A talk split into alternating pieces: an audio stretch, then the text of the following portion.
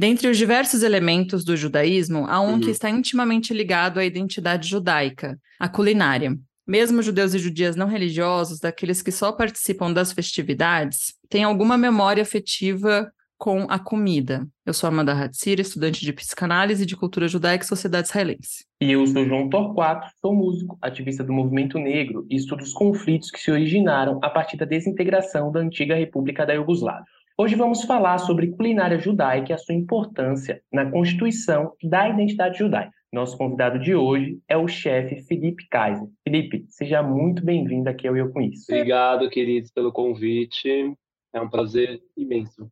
Antes de partir para o nosso episódio, um aviso rapidinho. Durante a gravação, o áudio do nosso convidado falhou em alguns pontos, mas a gente achou que a conversa ficou tão bacana que não valia a pena deixar de compartilhar por causa disso. Então solta o play e vem com a gente.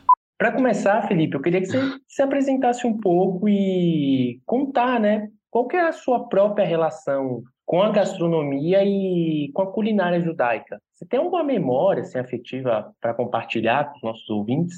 Claro. É, bom, meu nome é Felipe Kaiser Dominici, sou um chefe judeu, como já foi dito. É, muito do meu caminho na gastronomia começou desde muito novo uh, cozinhando com a minha avó, que é judia, de origem egípcia. E, assim, muito do que eu aprendi foi com ela, né? Então, um dos meus caminhos, eu falo que uma das minhas entradas na cozinha foi a, através da comida judaica, que eu, na verdade, só fui me dar conta da importância e, e de fato, me dedicar a, a, de fato, refazer e, enfim, trazer mais os pratos de família um pouco mais tar tardamente na minha vida. Uh, eu, desde muito novo, pescava muito também, então foi um outro caminho meu que me fez entrar na cozinha, né, através da pesca, através do preparo do peixe, enfim, e tudo mais. Mas um dos caminhos, com certeza, foi a minha avó Emília. Queria até mandar um beijo para ela, Emília Kaiser. É, e aí que me fez entrar, né? Isso com eu morar em Israel também me deu um clique, assim, momento de parar e olhar e falar como é importante isso, né? Como é rico essa gastronomia sefaradi. Não só sefaradi, mas é que eu conheço mais, tenho mais contato é a sefaradi. É, e aí isso faz parte, assim, eu não consigo não levar em consideração na criação de menus, enfim, jantares que eu faço, tudo. Então, é mais ou menos isso. Ah, muito legal.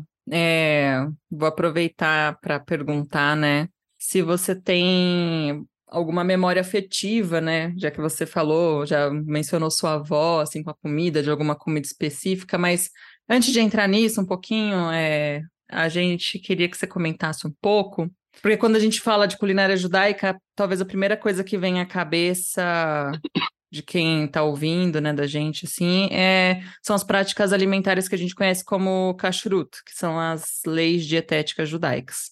Então, eu queria que você comentasse como que essas práticas moldaram, acabam, acabaram moldando os hábitos culinários é, judaicos, mas também atuaram aí como marcadores identitários, como é, meios de preservação cultural do judaísmo até hoje. É, eu acho que é, é, bem curioso você falar isso, né, Amanda? Eu acho que é inevitável, a gente não tem como fugir da kashrut falar, e falar de comida judaica, né? É, realmente, as coisas estão realmente muito entrelaçadas, eu acho que muitas pessoas, até como foi muito bem colocado, elas tem muitas pessoas que não têm uma prática religiosa, né, ativa, mas tem essa conexão no judaísmo através da alimentação. E uma coisa que as pessoas acabam, acho que, sendo por tabela, muitas vezes, é seguindo a, as leis da kashrut, né, quando a gente fala de comida judaica. Então, isso é bem curioso, né, a gente até parar para pensar sobre isso. Uh, eu acho que, basicamente, é isso. Né? Uh, eu acho que, ela, eu, eu, apesar de eu não seguir 100% as leis judaicas, eu acho elas muito sábias. Eu acho muito interessante também pelo menos para mim, que trabalha muito com criação de menus, né, e, enfim, de forma autônoma e tudo mais, eu acho interessante que a gente foge um pouco da do óbvio. As leis da Cachorro tornam as coisas um pouco mais difíceis, digamos assim, né? A gente não pode misturar alguns alimentos, a gente tem a não presença de alguns alimentos ou a presença de alguns alimentos que talvez possam ser polêmicos. Eu acho muito interessante, porque até para a comunidade judaica que eu trabalho, mas não só para a comunidade judaica, é muito interessante trazer esses sabores, né? É, esse olhar para a cultura judaica, que eu digo através da alimentação, né? como é rica, como é vasta e como é diferente, muitas vezes colocada como até exótica, né? Para quem não conhece muito. E a gente acaba não fugindo da kashrut, né? Sim, a gente pode não ser religioso, ortodoxo, mas se a gente for olhar a comida judaica, ela é 100% seguindo a kashrut, né? As leis da, da kashrut. É, pensando bem aqui, de fato não tem nenhuma comida assim que, seja uma comida judaica, independente seja comida ashkenazim ou sefaradim, que de fato, é, mesmo fora dos, dos aspectos ali religiosos, né, que, que violem, digamos assim, a, as leis de kashrut. E, Felipe, é, é muito comum, né, mesmo judeus e judias zeros religiosos terem contato com a comida judaica é, pelo menos em datas festivas ali, né? Que não sabe o que é halal, os neyaman, látex, etc. Mas, para além dos hagim, quais são os pratos e ingredientes emblemáticos da culinária judaica e acaba desempenhando, em certa medida, né, um papel significativo na preservação da identidade judaica. Eu vejo que, por exemplo, outras tradições né, é, étnico-religiosas é, população afro-brasileira, por, por, exemplo. Eu vejo que o aspecto da culinária é, foi um fator que, inclusive, garantiu ali uma certa ancestralidade, contato com o passado ali, é, que foi cerceado por conta né, do histórico de escravidão do país, enfim. Então, vejo que o alimento em si, ele está nessa preservação da identidade, seja através do nome, seja através do processo. E aí eu queria saber um pouco disso dentro da, da identidade judaica. Claro, claro. É muito interessante essa sua pergunta, João. Assim, vou falar do que eu conheço mais, né? Que é do mundo sefaradi. Apesar do meu avô ser Ashkenazi, quem sempre cozinhou na casa, né? Foi minha avó, então ela fazia pratos Ashkenazis também, mas o que mais me tocava e o que eu mais me apoiei foi na comida sefaradi. É, apesar da gente ter esses alimentos é, emblemáticos né, da, dos, dos Hagim, né? A gente está falando aqui de diferente, e eu acho interessante também a gente pensar, por exemplo, no Pesach, né, que a gente não consome alimentos ah, com farinha, né, alimentos que fermentam, a gente consegue pensar, por exemplo, o que, que os judeus gregos comem, né? O que, que os judeus da Líbia comem, o que, que os judeus da Algéria comem. Eu tenho até um livro aqui, vou pegar ele aqui, que chama The Little Book of Jewish Sweets, da Lea Koenig, um livro maravilhoso que tem vários doces é, judaicos. E o que é muito legal é porque tem vários doces judaicos que não são óbvios, né? Tem algumas receitas com halá, algumas receitas ah, com, por exemplo, macote, que é uma outra iguaria bem eskenazi, recheada, né? como se fosse um rocambole de chocolate, muitas vezes com papoula recheada. É, e a gente pensa nessa, a comida que os sefaradis comem, por exemplo, no, que ser do Hagim, é a mesma comida, né? Só que a gente tem um enfoque em determinadas festas para determinados alimentos, né? Como a presença da romã, no Rosh Hashanah, é, alguns pratos com peixe, né? Que também eu faço essa intersecção junto com a pesca na minha vida, né? Como o peixe também tem uma importância grande, assim, na culinária judaica, né? No sentido de ser um alimento que traz fertilidade, que traz abundância, que traz sabedoria. Então, é uma das coisas que eu gosto também muito de trabalhar são receitas judaicas com peixes, né? E com frutos do mar não, porque, enfim, o consumo de frutos do mar não existe, mas é, de peixes, isso é bem interessante a gente pensar e como cada cultura tem preparos totalmente diferentes, né, com o mesmo alimento, né, na própria do, do próprio sefaradi, né, a gente fala de sefaradi, às vezes vem uma coisa muito óbvia, mas como eu estava falando, né, o que, os judeus na Grécia comem, o que, que os judeus na Tunísia comem, na Turquia comem, né, apesar de serem regiões pró, próximas, não não é exatamente a mesma coisa. A gente tem alguns preparos específicos de cada região que eu acho isso muito enriquecedor, eu acho isso muito muito rico mesmo, né? Você estudar isso, você vê essas nuances uh, culinárias, os sabores, como mudam, né? Como o mesmo alimento tem preparos totalmente diferentes uh, e resgatar isso, que eu acho também que é uma coisa que está um pouco morta, né? Muitas vezes a gente acaba ficando muito nas receitas mais emblemáticas, nas receitas mais famosas, né? Acaba ficando em, em voga, né? A gente conhece mais, mas tem muita coisa que eu acho que foi apagada, né? Que é um pouco esquecida, né? Como eu falei, que, que os judeus comem nesses outros países, nessas outras, não só países, né, mas tem receitas muito específicas de cada, de regiões diferentes, de estados diferentes dentro de países, né? Então, assim, o que é comida judaica, né? Comida judaica é um milhão de tipos de comida judaica, né? São várias nuances, são várias cores, são vários sabores, são várias culturas dentro de uma cultura mesmo. Legal. E, e, assim, um momento explicação agora, porque talvez quem esteja ouvindo não tenha muita familiaridade com os termos, né? Você está falando de culinária sefaradim, ashkenazim. É, então, eu queria que você explicasse um pouco a diferença, né, da origem, assim, não só dos termos, mas da origem dessas culinárias, e comentasse também, né, é a questão de que existe uma certa disputa, né, entre as comidas de judeus, ashkenazim, sefaradim.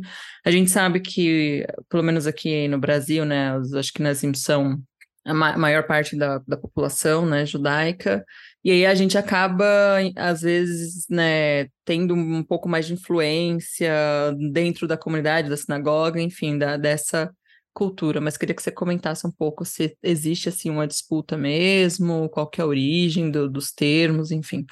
É, eu acho que é de fato existe essa disputa, né? Sempre tem uh, essa briga, né? Até acho que é muito engraçado também em casamento, né? Quando você vai em casamento, ah, a comida quando casa, né? Uma pessoa sefaradi com uma pessoa acho que ela diz, o que, que vai ser a comida, né?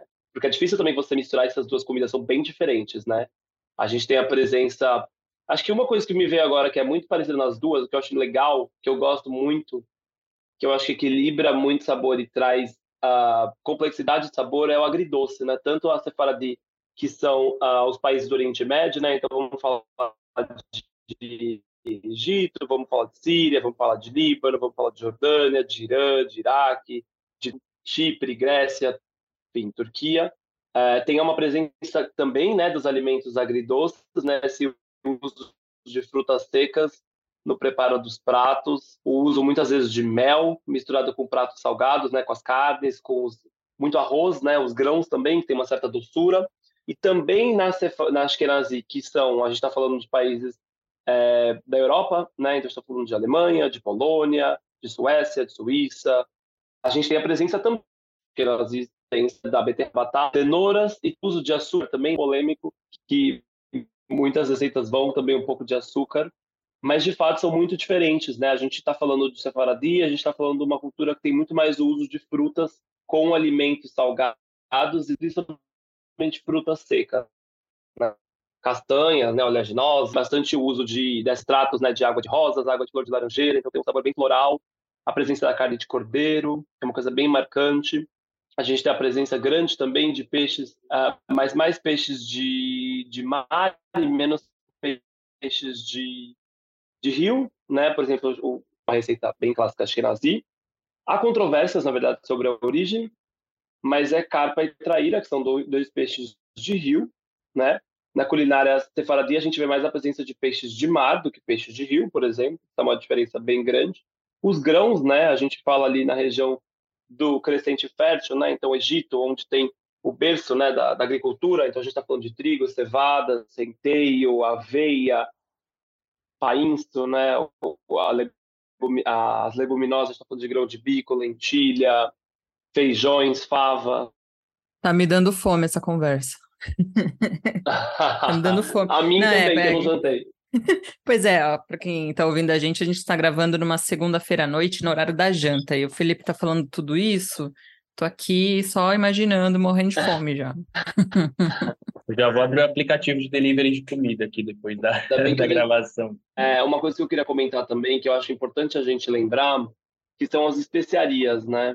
Como também o que me, o que me toca muito da comida separada, o uso, né? massivo de especiarias, né? canela, cravo, cardamomo, gengibre em pó, cúrcuma, né? Uma comida que tem mais nuances de sabor, que tem mais camadas de sabor. Estou defendendo aqui o meu time, então é, tem uma, enfim, mais nuances de sabor, né? Mais características. Esse eu acho que é uma diferença bem gritante entre a comida ashkenazi a comida sefaradi. Né? A batata, por exemplo, ela não reina tanto na comida, ela basicamente não existe, né, na comida sefaradi, e é um alimento assim base da comida ashkenazi. Eu acho que isso é uma diferença brutal, né, um alimento muito chave, não tem como não falar sobre a batata, sobre a raiz forte também, né, que a gente usa para fazer a o kian, junto com a beterraba, que é a pastinha que a gente serve junto com o gefilte fish. Uh, acho que basicamente é isso, são diferenças bem... E as gorduras também, né, a gente está falando de azeite também na comida sefaradi, e a gente está falando na comida ashkenazi Uh, e aí é um ponto interessante, né? Porque eu ia falar de manteiga, só que a manteiga é um alimento que complica um pouco, né? Para a gente fazer pratos com carne, e dependendo, da, enfim, da linha que a pessoa segue, né? Pratos com, com frango e muitas vezes até com peixe.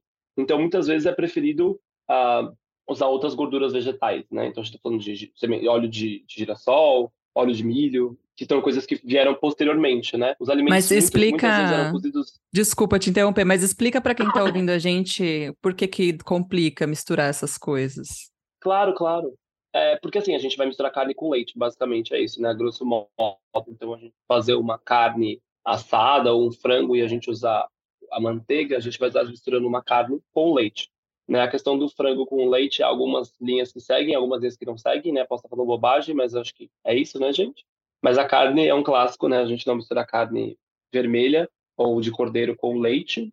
Então, muitas vezes, esses alimentos são cozidos na própria gordura ou não vai gordura, outra gordura, né? A gente vai fazer um peixe, um gefilte fish, não precisa agregar nenhum uma gordura extra. A não ser os ovos que a gente usa para dar liga, né? Que também a gema é rica em gordura. Então, acaba sendo muitas vezes os próprios ovos, a gordura que é usada em fazer os preparos da comida ashkenazi. Enquanto a comida sefaradi se apoia muito mais no uso de azeite, por exemplo. É, uma coisa que eu, que eu ia comentar, assim, quando você estava falando do, das diferenças, né? E como cada, é, cada lugar usa algum condimento de maneira diferente. Me lembro muito, assim, a, e como a geografia do lugar afeta isso, né?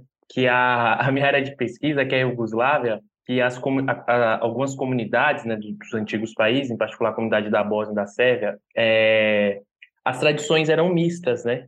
Então, tinha comunidade esquenazinha, comunidade sefaradim, tinham é, algumas coisas que se misturavam. E uma delas é a questão da culinária, né? Então, comidas que são que eram típicas de comunidades ashkenazim é, algumas comunidades da Iugoslávia de maioria sefaradim também tinha essa comida ali, é, e é interessante ver, ver essa relação.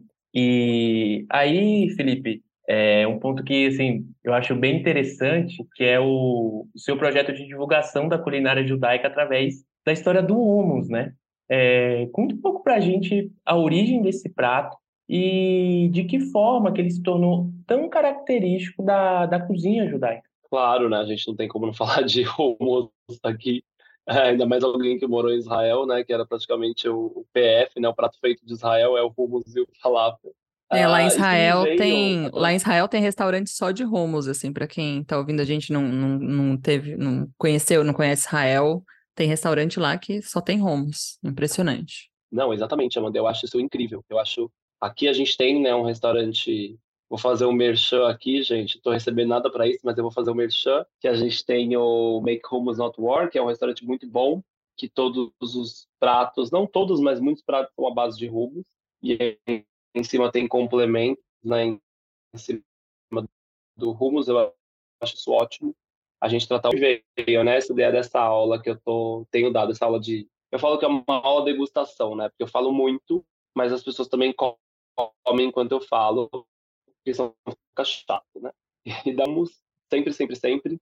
Foi uma das receitas que aprendi com a minha avó também. Então, assim, eu me peguei pensando que curso que eu daria nesse espaço. Um amigo tem esse espaço, né? A Paulistânia. E, e aí eu fiquei pensando que curso que eu daria, que, que, que me representa, né? O que, que seria significativo para mim. E aí me veio o Rumos. E aí eu falei, meu, eu sei muito por cima a história do Rumos, né? E eu sentei e fiquei pesquisando por dias, dias, dias é, lendo, lendo, lendo. E assim, eu imaginei, já sabia que ele vinha do Oriente Médio, né, provavelmente do Egito, e aí eu fui a fundo, assim. Então, uh, eu fui buscar, por exemplo, a primeira receita de rumos, a primeira menção de rumos num livro, que é um livro medieval do século XIII, é, que eu esqueci o nome, eu tenho até o nome gravado aqui, posso até abrir aqui o documento e ler, mas é um nome bem extenso, alguma coisa do tipo receitas para mesa medieval, alguma coisa assim. Chama Tesouros Tesouro de Benefícios e Variedade à Mesa. Esse livro ele tem 11 receitas de rumos, sendo que uma das receitas tem 28 ingredientes. E, e é engraçado porque ele tem receitas e ele explica assim, ah, por exemplo, essa receita aumenta a fertilidade, essa receita é boa para o sono. Então ele tem rumos diferentes, principalmente a questão da fertilidade. Isso é muito frisado nas receitas de rumos. Somente esse que tem 28 ingredientes, que é um dos rumos que eu faço na aula. As pessoas homem é uma loucura. Tipo, é o rumos que mais. Eu, por que, que eu fiz ele, né? Porque é o, o rumos que tem mais ingredientes, assim, relatado na história. E aí eu vi um, um americano que fez, falou que é incrível. Achei muito curioso. Eu, não, eu queria muito provar, então por isso que eu fiz também. Uh, e aí é muito interessante, né? A gente tem 11 receitas de rumos nesse livro, né? Você pensa, nossa, 11 receitas de rumos, mas assim, gente, rumos é só uma coisa. Mas tem mil variações, né? Desde o uso de especiarias, muitas vezes eles colocavam azeitonas, pistache, amêndoas, especiarias diferentes em cada hummus. Alguns são servidos com carne de cordeiro. Então, esse livro, o, o Treasure Trove of Benefits and Variety, que foi traduzido pela Naval Nasrallah, que é de origem persa, né? É, esse livro, essa enciclopédia, na verdade, porque é um livro que tem 800 receitas, é imenso, gente. Tipo, um, um, que me veio, né, essa, toda essa... primeiro achado do grande bico numa escavação arqueológica foi né?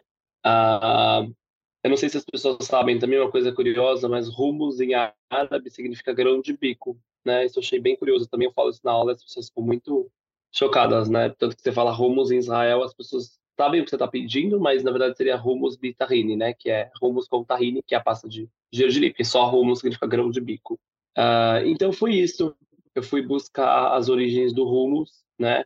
O tahine também, que é um alimento que eu amo, que é a pasta de gergelim, que é usada para fazer o hummus, né? Da onde que veio esse hábito de, de fazer a pasta de gergelim? E aí é interessante perceber que os egípcios usavam o hummus, e aí obviamente tudo faz sentido, né? voltei para minha avó, é, os egípcios usavam o óleo do gergelim há muitos anos para cozinhar e também para fazer cosméticos, perfumes, também para fazer para ungir, né, para passar óleo nas múmias para conservação. Mas demorou-se muito tempo eles começarem a fazer pasta de gergelim, né? Uma coisa que veio muitos anos depois. Primeiramente, o gergelim era destinado para fazer óleo mesmo, não para consumir pasta de gergelim. Então, a é engraçado como as coisas vão se encaixando, né? E como tem uma sabedoria muito grande da gente unir também esses dois ingredientes, porque a gente unindo também, agora falando do fato nutricional bem legal, que muitos livros é trazido, né? Por que, que o hummus é um alimento tão benéfico, tão nutritivo, tão ah, que preenche tanto, né? Um alimento tão rico e que sacia tanto, né? A fome, porque ele é, né? E muita fibra também, vitaminas, minerais, etc. E, e o gergelim também. Então a gente tem um casamento perfeito, né? O que não tem no no grão de tem no gergelim, então eles se complementam, né? a gente usa lá a cadeia de proteínas que não tem no grão de bico, tem no gergelim, então eles se completam esses dois alimentos juntos. E aí fica uma bomba nutritiva, né, gente? E por isso que é um alimento que foi sempre muito adorado, muito falado. Por que tem tantas variedades disso? As pessoas levavam nas viagens do deserto, elas levavam hummus, é, e aí essa receita que tem 28 ingredientes, ela vai vinagre, que ajuda a conservar, né? Ela vai limão em conserva também, que é feito a, a, a limão que é preservado em salmoura, né, em sal, que também age como um conservante, então, e que supria as necessidades, né? Muito, muito legal saber a história, assim, né, a origem. Agora eu fiquei com vontade de experimentar esse hummus aí de 28 ingredientes. Nos avise aí das próximas vezes que você fizer esse encontro, por favor. É, e para encerrar aqui nosso episódio, por, até porque a gente tá morrendo de fome, todo mundo tá querendo jantar depois dessa conversa, né? É, a, a, gente falou aí do aspecto histórico, né? Você mencionou a origem do hummus, né? Da culinária judaica. E a culinária judaica, naturalmente, né? Evoluiu, né? Ao longo das gerações, foi sendo adaptado. O João trouxe essa história muito interessante, né? Dessa fusão aí da culinária judaica, das regiões que são aí objeto de estudo dele. E eu queria que você comentasse para encerrar aqui se você acha que é possível manter essas tradições milenares enquanto ao mesmo tempo em que se incorpora influências contemporâneas. Isso é feito hoje? É, como que está a cozinha nesse sentido, é, de acordo com a sua experiência? E você também acredita que isso é, possa refletir de alguma forma também a adaptação da identidade judaica ao longo do tempo? Eu não entendi o final da sua, da sua fala.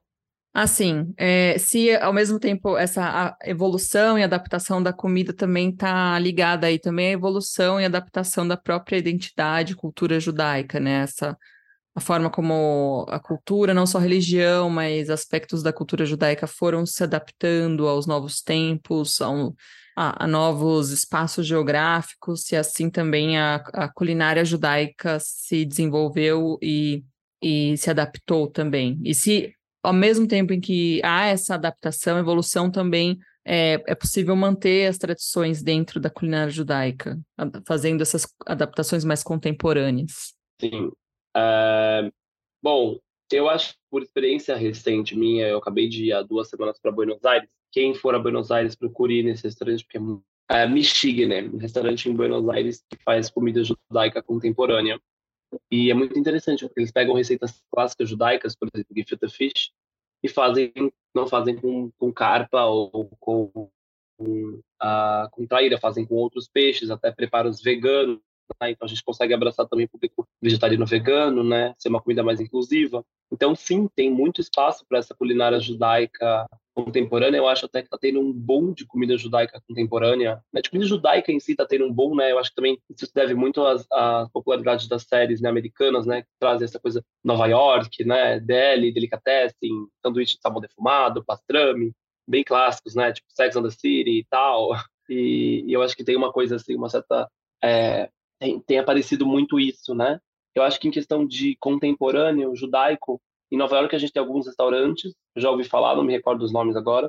Em Buenos Aires, aqui mais perto da gente, tem o Michigan, que eu falei. Uh, aqui em São Paulo, a gente tem o Xoxana, maravilhoso, que assim, tem o seu toque um pouco mais contemporâneo, mas ainda assim bem clássico na essência. Eu acho que tem uma certa, um certo cuidado também, né, da gente pegar receitas clássicas, porque mexe muito com memórias afetivas, né? Então a gente uh, descaracterizar demais uma comida pode ser é muito complicado, né?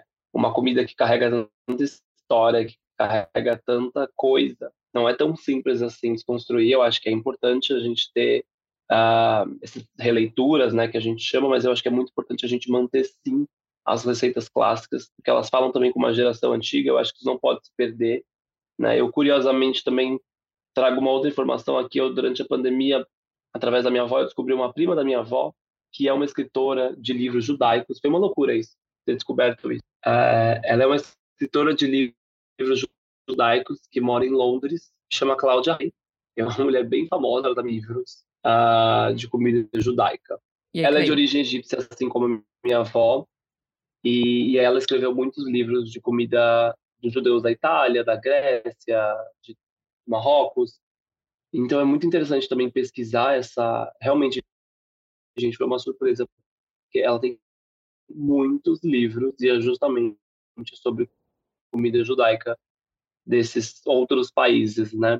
Essas outras culturas ali. Isso é interessante descobrir isso, inclusive estou trocando e-mails com ela, preciso conhecer essa, não só porque ela é maravilhosa, mas porque ela é minha família, não sabia. Então é isso, assim, eu acho que tem esse cuidado que a gente tem que ter com as receitas clássicas judaicas, porque elas realmente tocam no coração das pessoas, né? Trazem memórias de vó, de vô, de tia. Então, assim, eu acho que é importante, sim. Os clássicos são clássicos por um motivo, né? Eu acho que a gente não pode ignorar. Eu acho que releituras são bem-vindas. Eu acho que trazer pratos mais democráticos, né? Tem muitos amigos, por exemplo, vegetarianos, veganos, né? Então, não, não pensar um gefilte fish vegetariano, mas também não deixar de lado a receita, falar o livro de família, juntar os amigos, fazer uma receita no Hashanah, no Purim, no Pesta, enfim. É, resgatar, assim, ativamente, a gente fala muito desse resgate, resgate, é, eu acho interessante a lembrar para a cozinha mesmo, para a prática. Com certeza. Ai, não, eu tava com um TripAdvisor aqui do Michigan, babando nas fotos.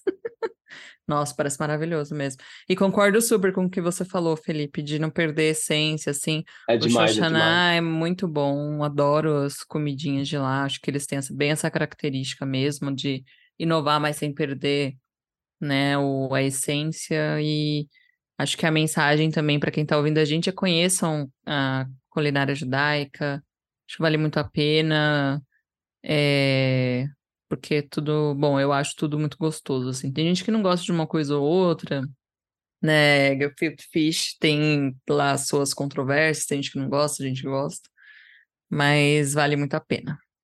E como a gente faz para te achar, Felipe, nas redes aí? Ah, essa pergunta é a mais importante, né, João? gente, é, o meu Instagram é arroba chefe, T-H-E-F-F, é dois Fs mesmo, KD é porque meu nome é Felipe Kaiser Domenech, né? Então é chefe FKD. C H E F F K D. E falando de novo o nome da sua tia, para a gente dar um, uma pesquisada também depois nos livros e tudo mais. Claro, Cláudia Roden. Cláudia, né? Cláudia, como a gente escreve Cláudia? Roden. R-O-D-E-N. D de dado, E de elefante, N de navio, gente. Roden. Ah, já vou, já vou Comprem o livro aqui. dessa mulher e realmente pesquisem a vida dela. Infelizmente, a gente não tem muitos exemplares aqui no Brasil dos livros dela, mas eu já descobri que tem na Livraria da Travessa um ou outro. Muito legal. Que a mulher escreveu muito livro mesmo. Gente, não é propaganda, eu nem conheço essa pessoa. Obrigada por compartilhar com a gente aí um pouco do que você conhece sobre culinária judaica. Acho que foi muito, muito. Eu gostei bastante da conversa. E é isso, no episódio de hoje a gente conversou com o Ah. chefe Felipe Kaiser. Obrigado, Felipe, por ter vindo aqui no podcast e as portas estão Gente, sempre muito, abertas. Estão muito, sempre muito abertas. obrigado mesmo. Muito obrigado pelo convite, foi lindo, de verdade, de coração. Muito obrigado por ter participado aqui, pelo convite de vocês, Amanda, maravilhosa, João, pessoal do IB, beijo.